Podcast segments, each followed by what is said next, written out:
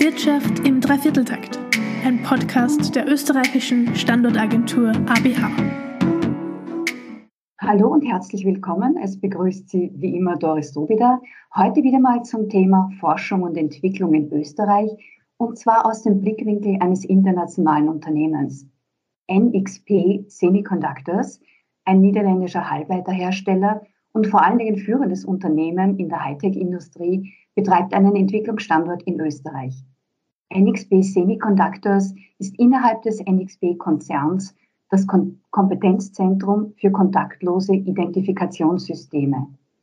Anwendungsgebiete sind im Finanz-, im Gesundheitswesen, im Sicherheitsbereich, im Bereich Transport, Logistik und vor allen Dingen natürlich auch am Automotive-Sektor. Der Standort Gradkorn liegt nördlich von Graz, inmitten von Bergen, sehr idyllisch gelegen, und zwar am Mikronweg.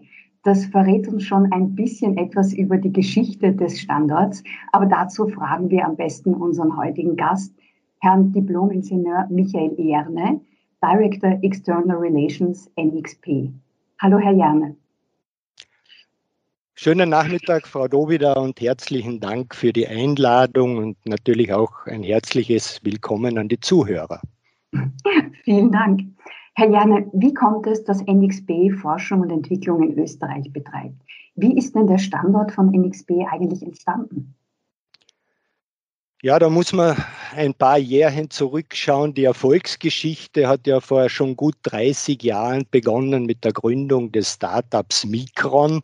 Daher, wie Sie zu Recht gesagt haben, noch in der Adresse erhalten, in unserer jetzigen Adresse der Micronweg. Äh, das Startup Micron, wo unsere Keimzelle liegt im Grazer Technologiepark. Das ist 1987 passiert. Und dieses Startup hat sich sehr rasch auf eine neue Technologie fokussiert, RFID, also Radio Frequency Identification. Äh, das war sehr disruptiv damals. Da geht es darum, dass man wirklich sowohl Energie als auch Daten kontaktlos übertragen kann auf passive Datenträger, das heißt ohne Batterie, sehr kostengünstig, auch sehr umweltschonend sozusagen. Das heißt, das war damals ein richtiger Durchbruch eine disruptive Technologie, die gänzlich neue Anwendungen ermöglicht hat. Zutrittskontrolle, so wie Sie auch gesagt haben, oder die elektronische Wegfahrsperre im Auto, wo dann die Diebstähle in Europa dramatisch runtergegangen sind durch den Einbau dieser Wegfahrsperren. Und später Produkten wie äh, weltweiten Erfolgen wie MyFair, was ein internationaler Standard im Bereich von öffentlichem Verkehr geworden ist. Also die meisten Menschen benutzen diese Technologie auch heute noch täglich, oft ohne dass sie wissen, wie viel da auch aus, aus Österreich kommt. Und wenn man so rückblickt auf diese Startup-Phase, dann möchte ich einen Punkt noch äh, auch hervorheben, der jetzt ein bisschen noch immer in unserer DNA ist, auch vom Team heute noch. Es war schon ein, ein großer super Sales-Job und äh, des Gründers damals, des Herrn Co. sozusagen mit dieser neuen, das hat viel Mut erfordert, mit dieser neuen Technologie, die noch sehr unbekannt war und viele Fragezeichen beinhaltet hat, und als kleines Unternehmen dort zu den großen Herstellern zu gehen, sei es in Automotive oder eben bei Zutrittskontrollsystemen und, und dort erfolgreich zu reüssieren. Also das Credo vom Herrn Koh war immer, die Menschen wachsen mit den Herausforderungen und das gilt heute noch für uns und ich denke, deshalb sind wir auch nach wie, nach wie vor so erfolgreich. Ähm, natürlich, das muss man auch dazu sagen, das war nicht immer einfach. Es hat sehr heikle Phasen gegeben und auch damals schon die öffentliche Unterstützung, auch also damals schon Förderprojekte und Unterstützung im Technologiepark war durchaus dort oder da, wenn es einmal kritisch geworden ist, äh, sehr wesentlich und, und sehr hilfreich. Soweit mal zum sozusagen kleinen Startup Mikron und so wie ich gesagt habe, dieser Spirit, äh, dieser, dieses Unternehmertum und äh, die Motivation, äh, das gilt heute noch und zeichnet, glaube ich, auch unser Team noch innerhalb des NXP-Konzerns aus. Ja, was ist dann passiert? Wir sind dann nach Gradkorn übersiedelt, Anfang der 90er Jahre. Da hat sich die Möglichkeit ergeben, einfach in ein größeres Gebäude zu ziehen. Und äh, Mikron ist dann 1995 von Philips übernommen worden.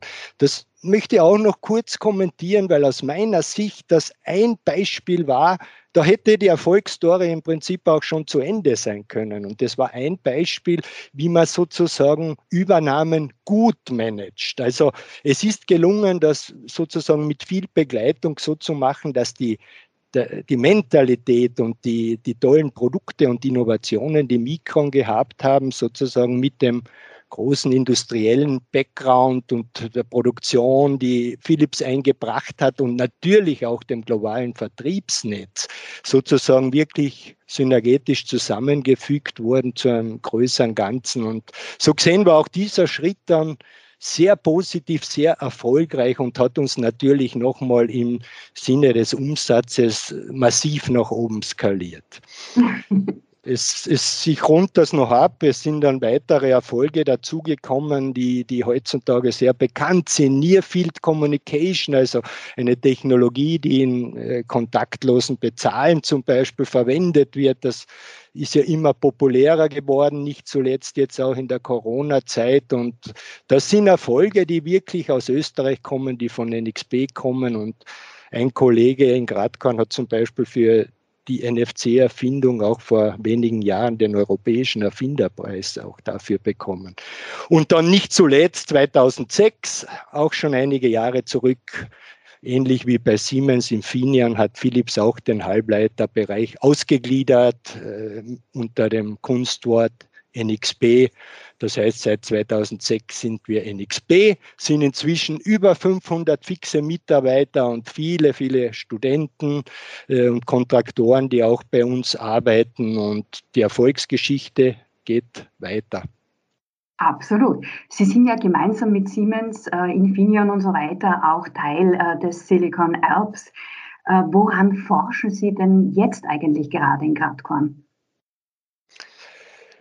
Ja, in Gradkorn unsere Technik, ich fange mal so an, unsere Technologien sind ja, wie man so schön sagt, die, Mikroelektronik ist ja eine Enabling Technology. Das heißt, wir, wir, wir, wir bringen Sicherheit in viele Anwendungen. Also Sicherheit ist äh, ein, und in dem Fall im, im Verständnis des, des englischen Wortes Security, also wirklich Datensicherheit, Informationstechnik, Sicherheit, Privacy, ist ein Thema, was sich NXP sehr hoch auf die Fahnen heftet. Das heißt, wenn man jetzt die verschiedenen Ausprägungen des Internet of Things äh, sich anschaut in Industrie, im Smart Home, dann ist es uns sehr, sehr wichtig, dass das natürlich sehr benutzerfreundlich, effizient ist, aber auch immer, immer sicher. Also da würde ich sagen, das ist auch ein, ein Kriterium, wo wo man sich unterscheidet jetzt gegenüber chinesischen, äh, zum Beispiel chinesischen Anbietern, wo es mehr um das Volumen geht, die breite Masse. Wir, wir wollen das bewusst auch sicher machen und in Einklang mit, sage ich mal, den europäischen Werten auch solche Anwendungen anbieten können. Also Sicherheit. Und der zweite Aspekt, der sehr stark schon auch aus dieser RFID-Vergangenheit herrührt, ist eben diese Konnektivität, vor allem kontaktlose oder drahtlose Konnektivität, wo sich das sehr weiterentwickelt hat. Also im RFID-Bereich werden die Produkte nach wie vor immer effizienter, kostengünstiger, kleiner. Ähm, in wir erschließen aber auch neue Technologien. Da ist vor allem vielleicht die Ultra-Wideband-Technologie zu erwähnen, wo es jetzt auch erstmalig möglich ist, dass man wirklich auch sozusagen eine Lokalisierung oder man nennt das dann Spatial Awareness auch äh, mit abdecken kann wo sehr, sehr nutzbringende Anwendungen möglich sind. Ich mache ein Beispiel, also mit Ultra-Wideband kann man auch Zutrittskontrollsysteme deutlich sicherer noch machen und mit Zusatzfeatures versehen. Und es ergeben sich ganz, ganz äh, schöne und nützliche Anwendungen. Ein Beispiel im Fahrzeug passiert leider immer wieder. Es werden Kinder ja vergessen oder auch Tiere vergessen.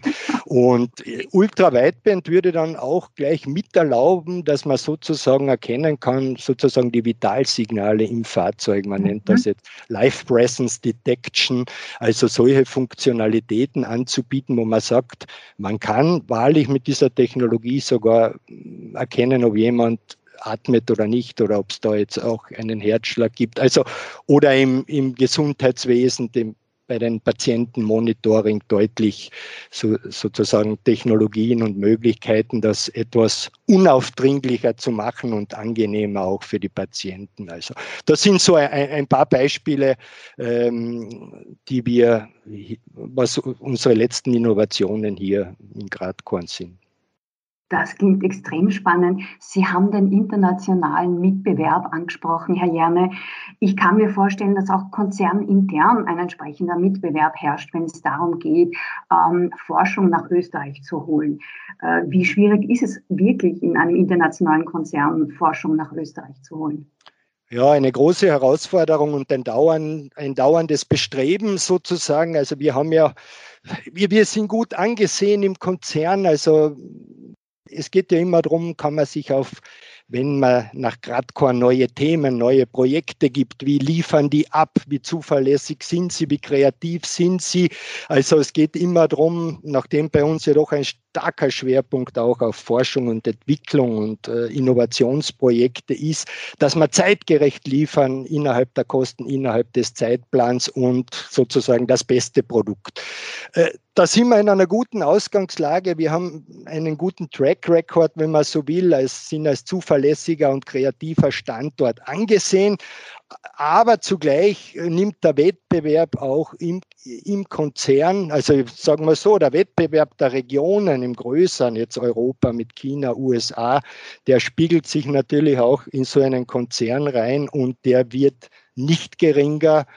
Und wir müssen da sozusagen immer uns verbessern, uns neu erfinden, um in diesem Konzernwettbewerb auch weiterhin äh, eine große Rolle spielen zu können. Und äh, also das ist, es geht immer darum, sozusagen, NXP hat eine Strategie, es gibt dann immer so ein bisschen geht es darum, Cherry-Picking, äh, auch unter anderem, wo man sagt, ja, wo, was sind jetzt die wirklich coolen Dinge, die auch im Konzern hoch priorisiert sind und dass man auch solche Themen in jedem Fall, Zukunftsthemen und äh, Themen mit großem Potenzial natürlich, und es gibt nicht nur diese Superthemen, aber dass man die auch in jedem Fall ins Portfolio reinmischt und solche Themen auch äh, nach Gradcon kriegt. Und äh, das ist also das, ich sehe, dass diese, diese ähm, Anstrengungen, äh, die, die muss man dauernd betreiben, das, das wird noch zunehmen und, und dem müssen wir uns auch stellen. Und die sagen wir so, wir haben gewisse Rahmenbedingungen in Österreich, die, die sind aus meiner Sicht sehr gut. Wir haben eine gute Historie und haben gut geliefert. Aber letztlich geht es auch immer darum, was macht man aus diesen Rahmenbedingungen und den Möglichkeiten, also den Rahmenbedingungen, was jetzt sozusagen, sage ich mal, sowohl konzernintern vorgegeben ist, wenn ich über Prozesse oder Organisationen spreche, aber auch was über Forschungsförderungssysteme, äh, Arbeitsrecht, sonstiges vorgegeben ist. Äh, das ist das eine. Aber dann daraus das Beste zu machen und sozusagen in diesem, mit diesen Rahmenbedingungen die beste Performance rauszuholen, das, das ist unser ständiges Bestreben. Und da spielen natürlich die Menschen, die, Experten, äh, das Know-how eine große Rolle. Aber ganz stark auch die Kultur und, und wie man das auch vom Management her einfach betreibt. Und, und in Österreich, da werden wir sicher auch noch dazu kommen, äh, in jedem Fall das gesamte Innovationssystem, die Partnerschaften, die Netzwerke. Und mit die, in dieser Kombination sozusagen versuchen wir, ähm, das Beste aus diesen Rahmenbedingungen rauszuholen, da sozusagen äh, alle Möglichkeiten des Systems der, der, Netzwerke in Österreich zu nutzen, um eben dann besser zu performen. Wir werden äh, immer gegen Asien gewisse Wettbewerbsnachteile haben, wenn man rein kostentechnisch draufschaut auf jetzt ein Mannjahr. Ja. Aber äh, ich bin sehr, sehr überzeugt, dass man generell als Europa und dann eben auch als europäischer oder österreichischer NXP-Standort, wir müssen mit Kreativität und mit, mit sozusagen äh, Kreativität und Performance eigentlich da punkten. Das heißt, was die Rahmenbedingungen betrifft, macht das Gesamtpackage aus. Förderungen sind ein Teil davon, aber wahrscheinlich nicht alleine ausschlaggebend.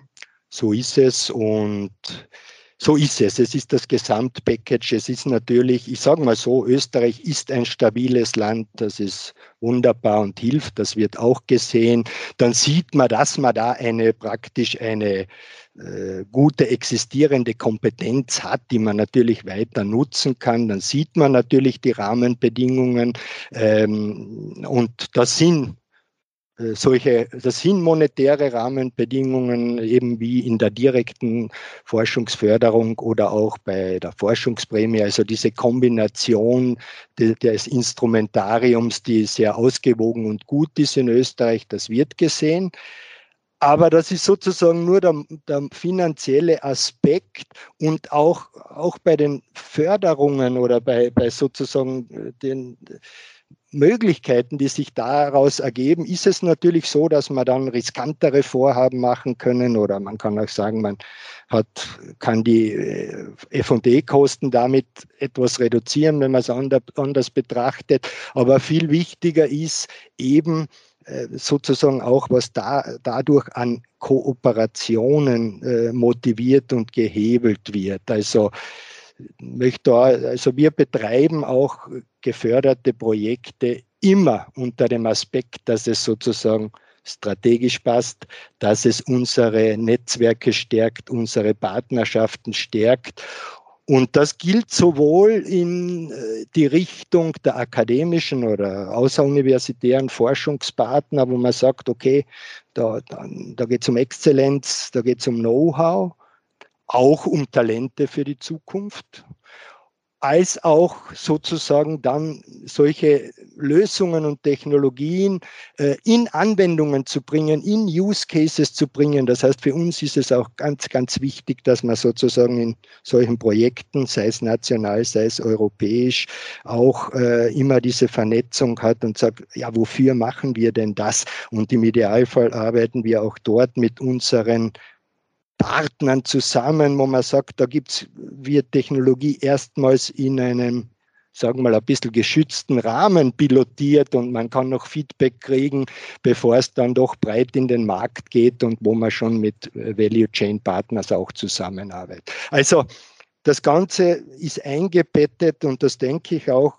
nur dann ist Forschung und Entwicklung erfolgreich, wenn man nicht sagt, okay, wir kriegen jetzt irgendwas auf den Tisch, macht's mal dieses Produkt, sondern es ist eingebettet in die Unternehmensstrategie, eingebettet in längerfristige Roadmaps und eingebettet in, in Partnerschaften, wo man von Haus aus schon äh, zusammenarbeitet, dann eben mit äh, auch Kunden und Partnern in der Value Chain wie Systemintegratoren und da wollte ich vielleicht noch auch sagen, wenn wir vorher Startup Micron, RFID äh, gesprochen haben, ähm, gerade dieses Thema, diese RFID-Technologie, NFC-Technologie, bietet so schöne Möglichkeiten auch für Partner, für KMU, vielfach sich dann sozusagen in der Systemintegration in verschiedenen Anwendungen äh, zu engagieren und sozusagen über den frühen Zugriff auf weltweit führende Technologie vielleicht dann auch wieder einen Vorteil zu haben. Und wir haben auf der anderen Seite sehr schlagkräftige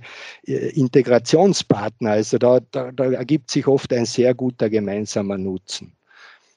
In dem frühen Stadium gibt es ja auch Kooperationen mit Universitäten und außeruniversitären Forschungseinrichtungen, also TU Graz, soweit ich weiß, und auch andere und natürlich auch österreichische Firmen. Ja, das ist, wie gesagt, das ist uns ganz, ganz wichtig und da ist es, sind uns langfristige Partnerschaften wichtig. Das gelingt natürlich nicht immer, aber das, das ist das Ziel. Sozusagen die Technologie ist doch so anspruchsvoll, so komplex, dass es immer eine gewissen Aufbauphase braucht, bis man sozusagen auch ein Partner, das selbst auf der Universitätsseite, das sozusagen, bis man sich gut versteht, bis man die Technologie versteht, bis wirklich das richtig Spaß machen anfängt. Das heißt, grundsätzlich sind wir da sehr langfristig orientiert mit Schlüsselpartnern, eben sowohl auf der industriellen Seite wie auch auf der Forschungsseite, natürlich aufgrund der Nähe die TU Graz, aber äh, auch außeruniversitäre Forschungspartner, jetzt wie, wie ein AIT, ein äh, Joanneum Research oder was vielleicht auch in unserem Ökosystem wurde ja vor kurzem Silicon Austria Labs gegründet und das war ein ganz ein wichtiges Signal für, die Electronic-Based Systems Industrie in Österreich äh, ein ganz wichtiges Unterstützungssignal auch aus sozusagen aus der Politik, dass man sagt, wir wollen in Österreich, äh, wo dieses Thema sehr stark ist, weiter investieren. Wir wollen auch ein letztlich über die Jahre gedacht äh, Weltklasse-Forschungszentrum in diesem Bereich aufbauen, eben der Silicon Austria Labs. Das ist natürlich sehr, sehr unterstützend für die, für auch die Unternehmen, die in diesem Bereich aktiv sind. Was ich auch sagen möchte, ist die, die vielen Plattformen, die wir in Österreich haben und dieses Miteinander, dieses, die kurzen Wege, die Gespräche, die kurzen Wege, die oft kritisch sind, ja, vielleicht, äh, die sind natürlich in vielen Bereichen sehr hilfreich, wo man sagt, man hat eine gute Gesprächskultur, äh, auch zwischen Industrie und, und den Universitäten und man stimmt sich gut ab. Plattformen wie Excel Austria, die Technologieplattform oder auch das Silicon Alps Cluster Netzwerk in diesem Fall, die sind da sehr unterstützend, sozusagen diese ganze Community voranzubringen. Weil da hat man gewisse Dinge institutionalisiert, wo dann eben sozusagen Abstimmung und Austausch und Netzwerken stattfindet. Das ist sehr hilfreich in Österreich. Und eben dieses gute Gesprächskultur des Miteinanders. Und Sie bauen ja jetzt gerade auch schon wieder aus und nehmen laufend Mitarbeiter auf, habe ich gesehen. Es entsteht ein neues Kompetenzzentrum für sicheren und digitalisierten Fahrzeugzugang und sichere und effiziente E-Mobilität mit äh, intelligentem Energiemanagement. Also da steckt jetzt ganz, ganz viel Verschiedenes drinnen. Und es schlägt sich vor allen Dingen auch der Trend E-Mobility nieder. Wie stark merken Sie den in NXP und in Gradkorn im Speziellen? Ja, danke für die Frage. Vielleicht ich würde kurz noch auf dieses Thema der Mitarbeiter einmal noch ganz gerne eingehen, weil Sie ja sagen, wir nehmen, ja, wir suchen viele Leute und das wird auch auf absehbare Zeit, Zeit so bleiben. Ich möchte sozusagen auch noch einmal, ich glaube, das wird auch ein Schlüsselthema zukünftig sein für den Standort Österreich und für Europa generell, wenn man da in Studien reinschaut, wie da sozusagen ähm, die Zahl der Absolventen in den technischen Studien prognostiziert ist für 2030 und darüber hinaus in den Regionen, jetzt wenn man China, Indien oder dann selbst USA nimmt und dann Europa, äh, da ist Handlungsbedarf. Es könnte dieses Thema sozusagen der Talente des Nachwuchses sogar, und das war auch schon, dass das sozusagen wirklich ein wachstumshemmendes, äh, ein wachstumshemmender Aspekt ist, weil der Konzern schaut auch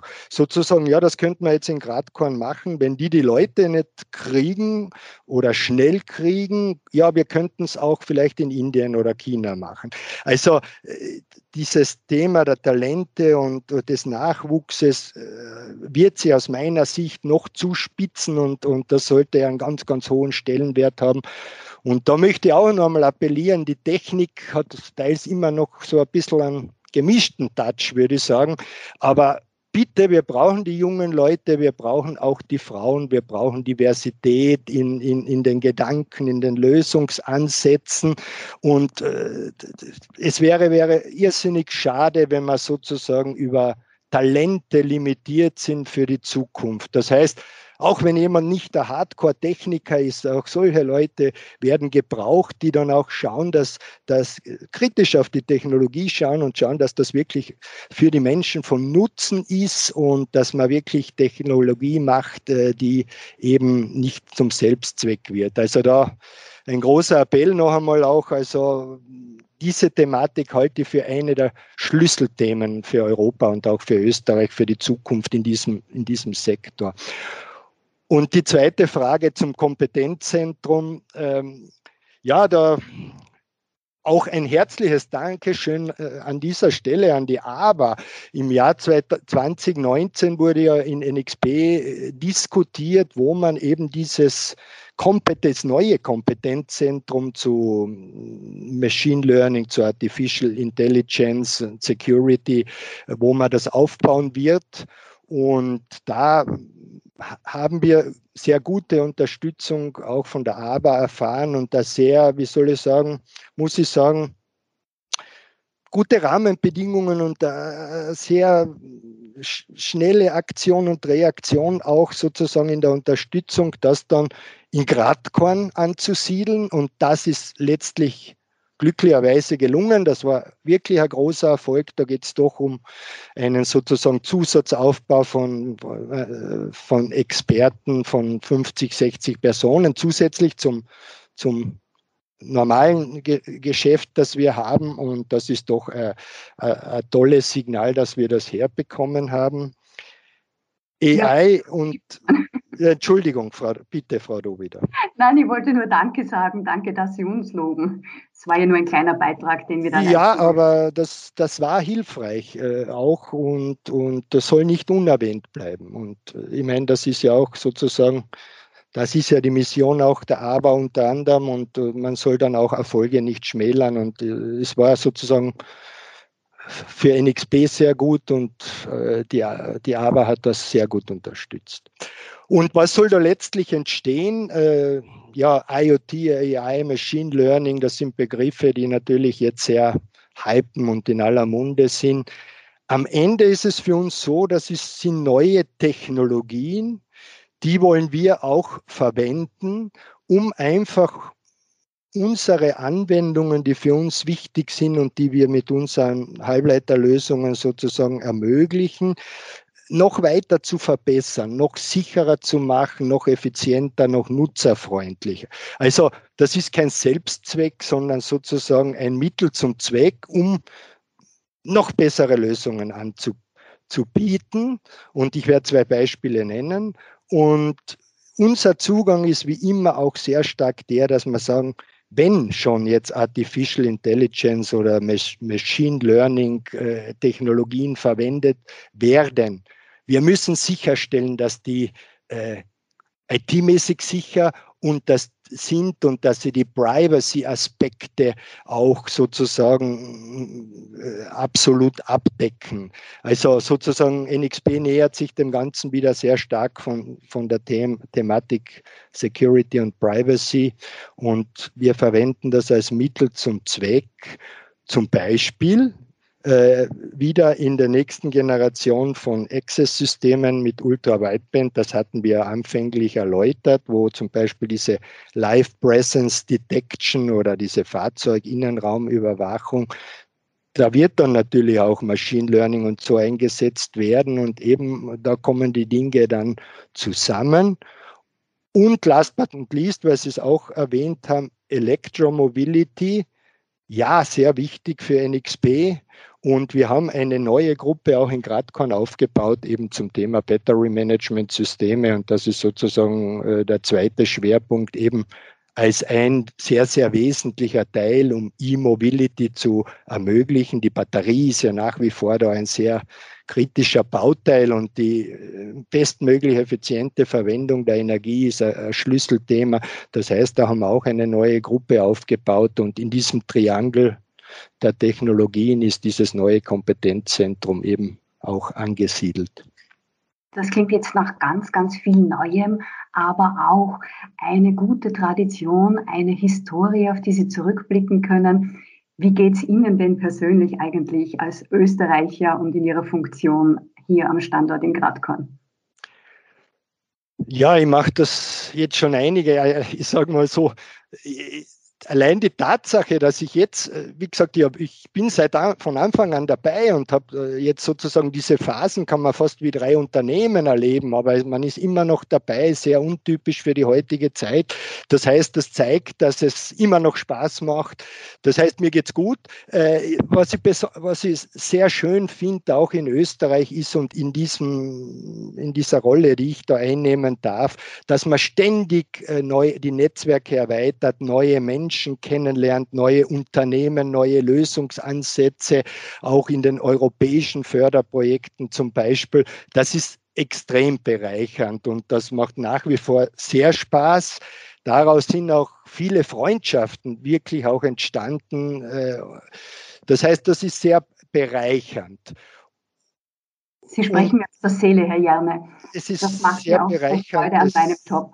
Ja, und vielleicht auch nochmals, um die Lupe ein bisschen zu schließen, ich bin auch überzeugt, als Standort Österreich, wenn wir wirklich uns positionieren in diesem sozusagen in der Kombination von Innovation und gerade in der Mikroelektronik oder bei Electronic-Based Systems haben wir so ein gutes Ökosystem in Österreich in der Kombination von Innovation, Forschung, Entwicklung zusammen mit hoher Lebensqualität.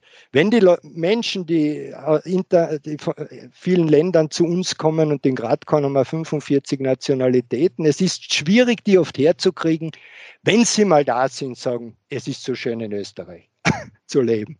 Herr Jenne, dürfen wir Sie als unseren Standortbotschafter ähm, aufnehmen? Äh, gerne. Ich, ich sage jetzt mal so frech zu, weiß aber noch nicht genau, was es bedeutet, aber es liegt mir am Herzen, also ja.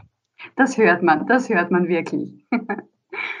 Vielen herzlichen Dank, Herr Jerne, einerseits für die interessanten Einblicke in die Technologie, aber vor allen Dingen auch in die Historie, in die Geschichte des Standorts. Das war für mich auch sehr spannend. Vielen herzlichen Dank und danke auch fürs Zuhören an alle da draußen. Bis zum nächsten Mal. Herzlichen Dank auch von meiner Seite.